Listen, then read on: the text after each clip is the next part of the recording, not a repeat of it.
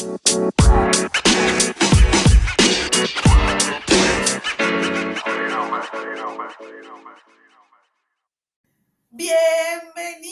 mi gente bonita. ¿Cómo están este último viernes de junio? Y saben que este día me emociona mucho porque estamos acabando prácticamente la primer mitad del año, ya del año 2022. Estamos a nadita de empezar el mes de julio. De hecho, el próximo viernes que nos escuchemos otra vez, ya va a ser julio. Aparte julio, me encanta porque es mi cumpleaños. Empezamos la segunda mitad del año y a mi parecer la segunda mitad del año tiene las mejores fechas. Empezando por cumpleaños, por verano, fiestas patrias acá en México, eh, Halloween, que aunque no es de mi país, la verdad me gusta mucho, Día de Muertos, que sí es orgullosamente de México, y, bueno, ya viene Navidad y todo esto, y no sé, y me encanta la segunda mitad del año, y por eso estoy súper emocionada que estén aquí conmigo otro viernes más en este su café literario. Así que les doy la más cordial bienvenida, y por lo mismo, hoy tengo un libro que bueno, a mí me encanta. Como ya saben, siempre tengo este, bueno, siempre les digo que de los libros hay que rescatar lo que nos sirva, lo que nos aplique, lo que creamos que nos va a servir para ser mejores personas en la vida. Y este libro se llama Los Cuatro Acuerdos. Muchas personas eh, eh, tienen o concuerdan que estos cuatro acuerdos que menciona el doctor Miguel Ruiz en su libro sirven muchísimo para llevar una vida, em, una vida de persona íntegra, una vida em, pues en paz con nosotros, con el medio, con todas las personas que nos rodean. Obviamente, eh, como les decía, de lo que leemos hay que rescatar lo que nos aplique, sirva y nos haga mejores personas. Así que voy a tratar de leerles un cachito de cada uno de estos cuatro acuerdos, porque bueno, el acuerdo es una oración como tal, pero viene una explicación, de hecho es un capítulo eh, cada acuerdo es un capítulo dentro del libro. Voy a tratar de rescatar algunas ideas principales. Eh, mi idea es que, pues, si no acabamos hoy, ¿verdad? Con los cuatro, pues veamos hoy dos y el próximo eh, episodio los otros dos. Así que bueno, depende de cómo vayamos. Cómo vayamos viendo el tiempo. Ya saben que tampoco me gusta atiborrarlos de información. Quiero que se queden siempre con esa espinita para que ustedes acudan al libro, eh, eh, lo puedan leer, lo puedan disfrutar, lo puedan eh, comprender y aplicar. Así que bueno, nos vamos al libro. Los cuatro acuerdos, doctor Miguel Ruiz, capítulo 2, el primer acuerdo. Sé impecable con tus palabras. El primer acuerdo es el más importante y también el más difícil de cumplir. Es tan importante que solo con él ya serás capaz de alcanzar el nivel de existencia que yo denomino el cielo en la tierra. El primer acuerdo consiste en ser impecable con tus palabras. Parece muy simple, pero es sumamente poderoso. ¿Por qué tus palabras? Porque constituyen el poder que tienes para crear no solo son sonidos o símbolos escritos, son una fuerza, constituyen el poder que tienes para expresar y comunicar, para pensar y en consecuencia, para crear los acontecimientos de tu vida. Puedes hablar. ¿Qué otro animal del planeta puede hacerlo? Las palabras son la herramienta más poderosa que tienes como ser humano, el instrumento de la magia. Pero son como una espada de doble filo. Pueden crear el sueño más bello o destruir todo lo que te rodea. Uno de los filos es el uso erróneo de las palabras, que crea un infierno en vida. El otro es la impecabilidad de las palabras, que solo engendrará belleza, amor y el cielo en la tierra. Según cómo los utilices, las palabras te liberarán o te esclavizarán aún más de lo que te imaginas. Toda la magia que posees se basa en tus palabras son pura magia. Y si las utilizas más, se convierten en magia negra. Esta magia es tan poderosa que una sola palabra puede cambiar una vida o destruir millones de personas. Hace años, en Alemania, mediante el uso de las palabras, un hombre manipuló a un país entero de gente muy inteligente. Los llevó a una guerra mundial solo con el poder de sus palabras. Convenció a otros para que cometieran los más atroces actos de violencia Activó el miedo de la gente y de pronto, como una gran explosión, empezaron las matanzas y el mundo estalló en guerra. en todo el planeta. Los seres humanos han destruido a otros seres humanos porque tenían miedo. Las palabras de Hitler, que se basaban en creencias y acuerdos generados por el miedo, serán recordadas durante siglos. La mente humana es como un campo fértil en el que continuamente se están plantando semillas. Las semillas son opiniones, ideas y conceptos. Tú plantas una semilla, un pensamiento y este crece. Las palabras son como semillas y la mente humana es muy fértil. El único problema es que, con demasiada frecuencia, es fértil para las semillas del miedo. Todas las mentes humanas son fértiles, pero solo para la clase de semilla para la que están preparadas. Lo importante es descubrir para qué clase de semilla es fértil nuestra mente y prepararla para recibir las semillas del amor. Fíjate en el ejemplo de Hitler. Sembró todas aquellas semillas de miedo que crecieron muy fuertes y consiguieron una extraordinaria destrucción masiva. Teniendo en cuenta el pavoroso poder de las palabras, debemos comprender cuál es el poder que emana de nuestra boca. Si plantamos un miedo o una duda en nuestra mente, creará una serie de interminable, interminable de acontecimientos. Una palabra es como un hechizo. Y los humanos utilizamos las palabras como magos de magia negra, hechizándonos los unos a los otros imprudentemente. Todo ser humano es un mago. Y por medio de las palabras puede hechizar a alguien o liberarlo de un hechizo. Continuamente estamos lanzando hechizos con nuestras opiniones. Por ejemplo, me encuentro con un amigo y le doy una opinión que se me acaba de ocurrir. Le digo, mmm, ¿ven tu el color de los que acaban teniendo cáncer? Si escucha esas palabras y está de acuerdo, desarrollará un cáncer en menos de un año. Ese es el poder de las palabras. Durante nuestra domesticación, nuestros padres y hermanos expresaban sus opiniones sobre nosotros sin pensar. Nosotros nos creíamos lo que nos decían y vivíamos con el miedo que nos provocaban sus opiniones, como la que, no la que no servíamos para nadar, para los deportes o para escribir. Alguien da una opinión y dice, mira, qué niña tan fea. La niña lo oye, se cree que es fea y crece con esa idea en la cabeza, no importa lo guapa que sea.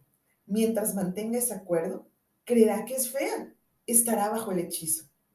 Las palabras captan nuestra atención, entran en nuestra mente y cambian por entero, para bien o para mal, nuestras creencias.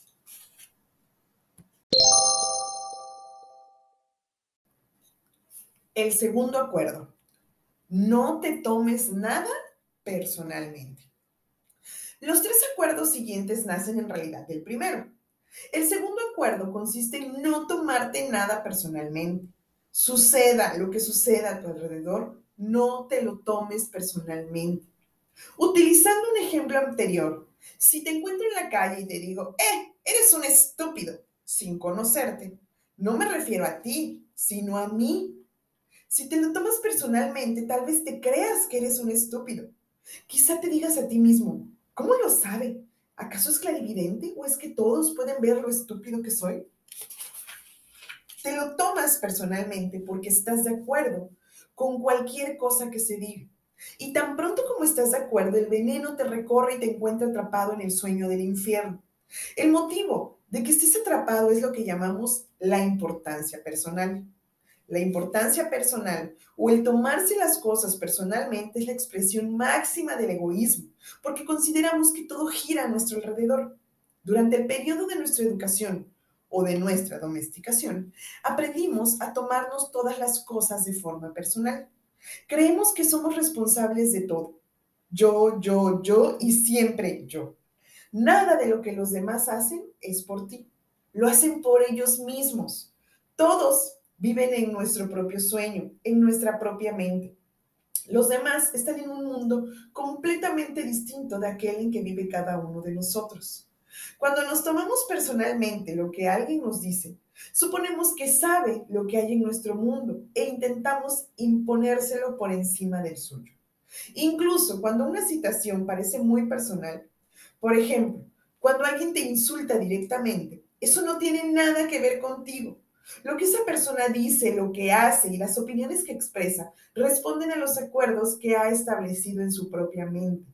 Su punto de vista surge de toda la programación que recibió durante su domesticación. Si alguien te da su opinión y te dice, oye, estás muy gordo, no te lo tomes personalmente, porque la verdad es que se refiere a sus propios sentimientos, creencias y opiniones. Esa persona intentó enviarte su veneno y si te lo tomas personalmente, lo recoges y se convierte en tuyo. Tomarse las cosas personalmente te convierte en una presa fácil para esos depredadores, los magos negros. Les resulta fácil atraparte con una simple opinión. Después te alimentan con el veneno que quieren y como te lo tomas personalmente, te lo tragas sin rechistar. Te comes toda su basura emocional y la conviertes en tu propia basura. Pero si no te lo tomas personalmente, serás inmune a todo veneno, aunque te encuentres en medio del infierno. Esta inmunidad es un don de este acuerdo. Cuando te tomas las cosas personalmente, te sientes ofendido y reaccionas defendiendo tus creencias y creando conflictos. Haces una montaña de un grano de arena porque sientes la necesidad de tener razón y que los demás estén equivocados. También te esfuerzas en demostrarles que tienes razón dando tus propias opiniones. Del mismo modo, cualquier persona que sientas o hagas, cualquier cosa que sientas o hagas no es más que una proyección de tu propio sueño personal, un reflejo de, tu de tus propios acuerdos. Lo que dices, lo que haces y las opiniones que tienes se basan en los acuerdos que tú has establecido y no tiene nada que ver conmigo. Lo que piensas de mí no es importante para mí y no me lo tomo personalmente. Cuando la gente dice, Miguel, eres el mejor, no me lo tomo personalmente y tampoco lo hago cuando me dice, Miguel, eres el peor. Sé cuando estés, sé que cuando estés contento me dirás, Miguel, eres un ángel. Pero cuando estés enfadado conmigo, me dirás, oh Miguel, eres un demonio, eres repugnante. ¿Cómo puedes decir esas cosas? Ninguno de los dos comentarios me afecta, porque sé lo que soy. No necesito que me acepten, no necesito que alguien me diga, Miguel, qué bien lo haces, o cómo eres capaz de hacer eso.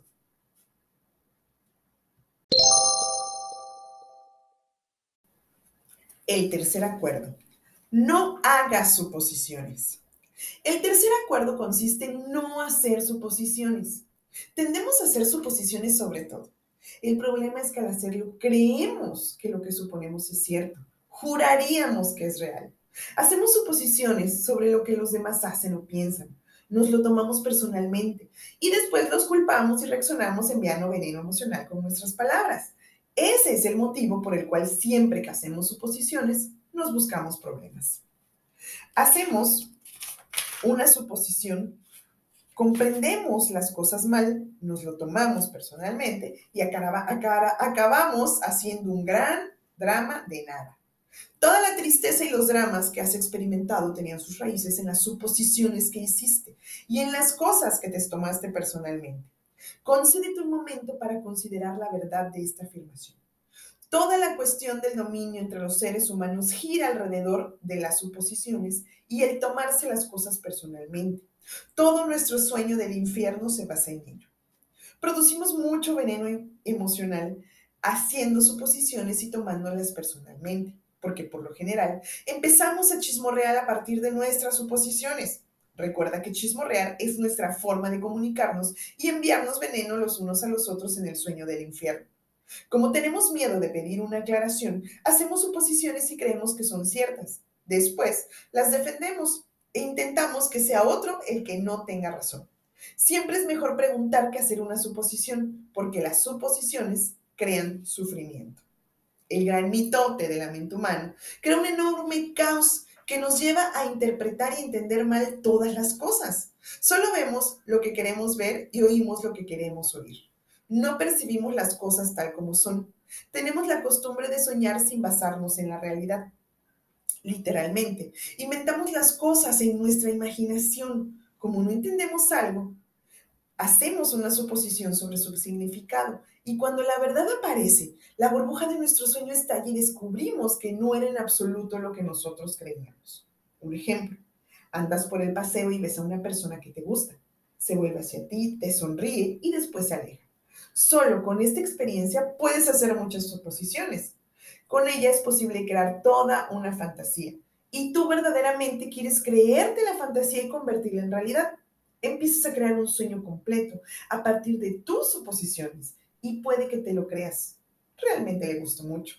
A partir de esto, en tu mente empieza una relación entera. Quizá en tu mundo de fantasía hasta llegues a casarte con esa persona, pero la fantasía está en tu mente, en tu sueño personal. Hacer suposiciones en nuestras relaciones significa buscarse problemas.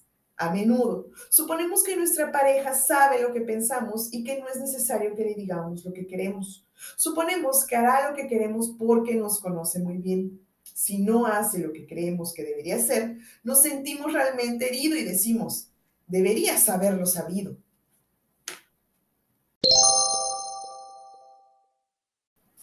El cuarto acuerdo.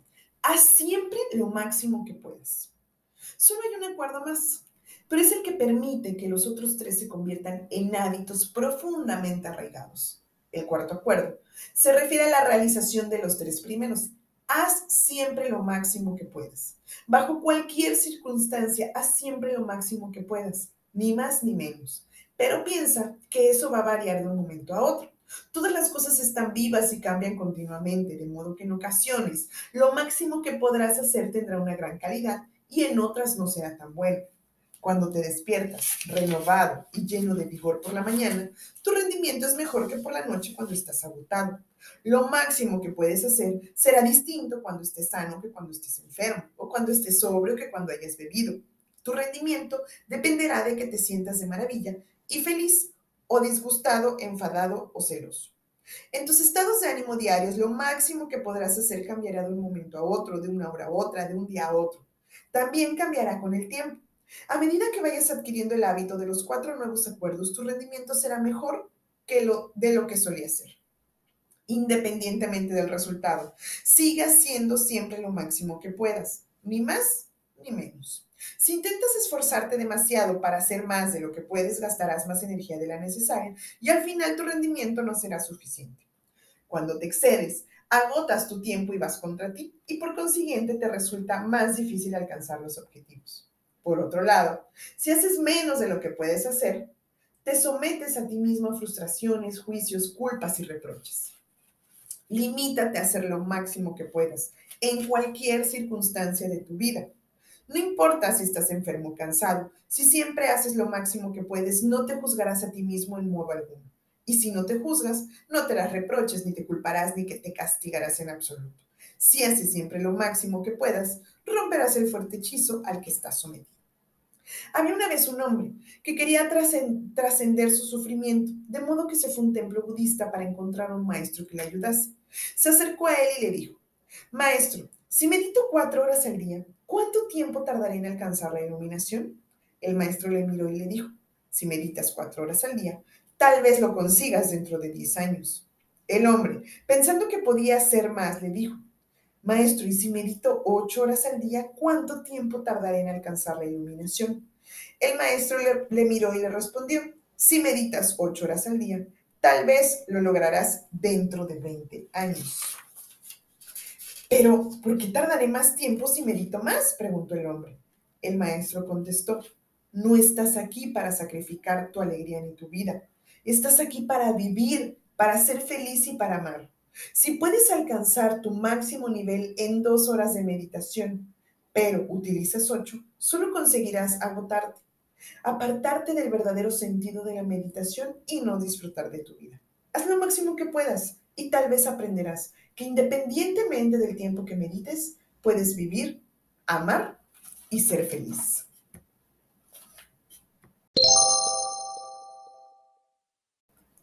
Oigan, si nos dio tiempo de echarnos los cuatro acuerdos y qué bueno, porque que, los tengan ya de una vez. Bueno, yo creo que en algún momento ya, ya este, los han de haber escuchado, pero pues ya saben, con tanta cosa y la vida cotidiana, pues se nos van olvidando estos cuatro acuerdos que, como les digo, siempre rescaten lo mejor de los libros, lo mejor de lo que, de lo que nos, nos ofrecen. Y hasta nos va a dar tiempo de chismorrear un poquito, ¿verdad?, sobre ellos. Pues bueno, el, primero, sé impecable con tus palabras. Ya saben, de verdad, eh, ustedes lo han visto últimamente. Los comentarios de verdad pueden eh, bajonear a una persona, bajarle la autoestima. No, no, no lo hagamos. De verdad hay que pensar bien las cosas que decimos. Ahora, esto me, genera mucha em, inquietud. Hablamos de palabras. No nada más hay que pensar en palabras que decimos, sino palabras que escribimos últimamente, los mensajes de texto, comentarios de redes sociales, ¿verdad? Si lo transportamos al, a la época actual. Hay que cuidar mucho, en verdad, nuestras palabras. Piensen las cosas antes de decirlas porque podemos afectar, podemos afectarnos a nosotros, podemos afectar a las personas que, eh, pues, que están cerca y que amamos. Ya saben, como esa, esa frase de que no digas nada cuando estás enojado. De verdad, no lo digan, piénsenlo, porque después nos podemos arrepentir. Y este, pues verán que aquí también en, el libro el doctor eh, Miguel tiene mucho la palabra domesticación, pues él se refiere a nuestra niñez. O sea que nosotros en esa etapa, pues la verdad aprendimos muchas cosas o nos dijeron muchas cosas que pues absorbimos. Como niño, como esponjas, absorbimos. Entonces, en muchas cosas que traemos vienen pues arraigadas de aquella época de nuestra infancia. El segundo acuerdo, no te tomes nada personal. Yo creo que eso es algo que nos cuesta mucho trabajo a todos, a todos, ya sea por algún comentario de nuestros padres, de nuestros jefes, de nuestros compañeros, de nuestros amigos. Y yo creo que es uno también de los más difíciles, ¿no? No te tomes nada personal. Eh, eh, nos comenta el autor del libro que si alguien nos dice algo feo, más bien habla de la otra persona y no de nosotros. Yo sé que es difícil en un momento como que, hoy nos cae el comentario y digo, oye, cálmate, o sea, no digas que si estoy gorda, si estoy fea, si estoy tonta, si hago las cosas mal. Como que te cae el comentario así de, de sopetón, ¿no? De, de golpe y tú te quedas, oye, uy, como que sí, nos pega, nos pega en el ego. Yo creo que es uno de los que, en los que más tenemos que trabajar. Pero vean, si todas las, personas trataran de ser impecables con, nuestras, con sus palabras, probablemente este de no te tomes nada personal, pues sería un poco más fácil para todos, ¿no? Porque pues no, no tendríamos ese bombardeo de palabras en, en general. Eh, nuestro tercer acuerdo que es no hagas suposiciones. Ay, también, es que todos son bien difíciles. ¿eh? Yo trato de decir, esto es más difícil, pero no, luego viene el otro. Y recuerdo que también es súper difícil suponer. Creo que estas suposiciones, pues las hacemos todos siempre. Él solo ha hecho, por ejemplo, estar leyendo un libro y suponer qué va a pasar, qué va a pasar en la serie, qué va a pasar en la película. Ahora imagínense nuestra vida diaria, ¿no? Eso de que cuando nos dicen, oye, tengo que hablar contigo, ya empezamos a suponer cosas y empezamos a hacernos ideas en la cabeza y qué va a pasar y va a ser algo malo. Y la mayoría de las veces no es nada malo. O sea, yo creo que es muy difícil, sí, pero también hay que trabajar en él. Eh, no, no se los digo porque yo lo haga, al contrario, yo creo que me falta trabajar muchísimo en estos acuerdos, pero eh, sí lo, los invito a reflexionar sobre cómo sería nuestra vida de verdad si no hiciéramos suposiciones o hiciéramos las mínimas suposiciones posibles. Ya no en nuestra vida, ¿no? O sea, imagínense que nada más hiciéramos una, un ejercicio de un día, ¿no? Hoy no voy a suponer nada. Vamos, vamos a intentarlo, ¿les parece? Un día. Un día no supongamos nada y así como, como las personas... Eh, como, como algunos dichos, ¿no? De un día a la vez. Vamos a intentarlo un día sin hacer suposiciones. Y el último que a mí me encanta, haz siempre lo máximo que puedas. Pero vean, como les digo, siempre hay que tomar lo bueno y lo que nos aplica. Incluso el mismo autor nos dice, no hagas más. No, tampoco se trata de que eh, nos enfrasquemos en algo y que solo estemos sobre esa cosa. Hablo, por ejemplo, del trabajo. No significa que des más y te quedes más horas de las que debas. No, da el máximo. Las horas que debes, las actividades que debes y tus obligaciones no des más, pero tampoco des menos. Da el máximo. Y también eh, creo que yo agregaría ser bueno siempre en todo lo que haces. Trata, trata de ser bueno en todo lo que haces y verán cómo hay una, eh, un cambio, una satisfacción muy grande con nosotros mismos. Eh, por eso les comentaba, tomemos, tomemos esto que, las partes que, que nos van armando como personas y siempre tratemos de dar lo máximo sin sobrepasarnos, sin em, llevar al límite nuestro cuerpo, nuestra mente. No, el máximo, ni más ni menos. Es como cuando nos dicen, si te preguntan algo, contesta lo que es, ni más ni menos, también nos podemos meter en ocasiones en serios problemas. Y pues bueno, gente bonita, espero que hayan disfrutado estos cuatro acuerdos, que los hayan... Em, pues pensado, que piensen aplicarlos, empezar poco a poco. Yo sé que es muy difícil muchos de estos. Para mí, sobre todo los dos de en medio, o sea, el, el segundo y el tercero, para mí, creo que son los más difíciles. Pero bueno, gente bonita, espero que haya eh, pues quedado un poco de esta, de la esencia de estos cuatro acuerdos en, ustedes, que les sirva para eh, seguir eh, organizándose y armando como personas, como seres humanos, como buenos seres humanos, ¿verdad? Y pues por mi parte, este episodio es todo. Los invito a leer el libro completo. Si se dan cuenta, yo solo les comenté unas pequeñas partes de los cuatro acuerdos, pero vienen este, unos capítulos súper interesantes en el libro, como eh, los toltecas, la domesticación y el sueño del planeta, que es de lo que hace referencia el autor en, durante todo el libro. De ahí siguen los cuatro acuerdos, pero finaliza con el camino tolteca hacia la libertad y el nuevo sueño y finalmente trae algunas oraciones eh, propuestas por el autor. Así que espero que, que tengan la oportunidad de buscarlo, de leerlo, de disfrutarlo, de aplicarlo. Y pues bueno, por mi parte, este viernes es todo. Les agradezco. Muchas, muchas gracias por estar conmigo otro viernes más en este su café literario. Yo soy Leti Narciso. Regálenme un follow allá en el Instagram café-literario eh, B612. Los quiero mucho. Nos escuchamos el próximo viernes, que ya es julio. Nos vemos. Descansen. Bye.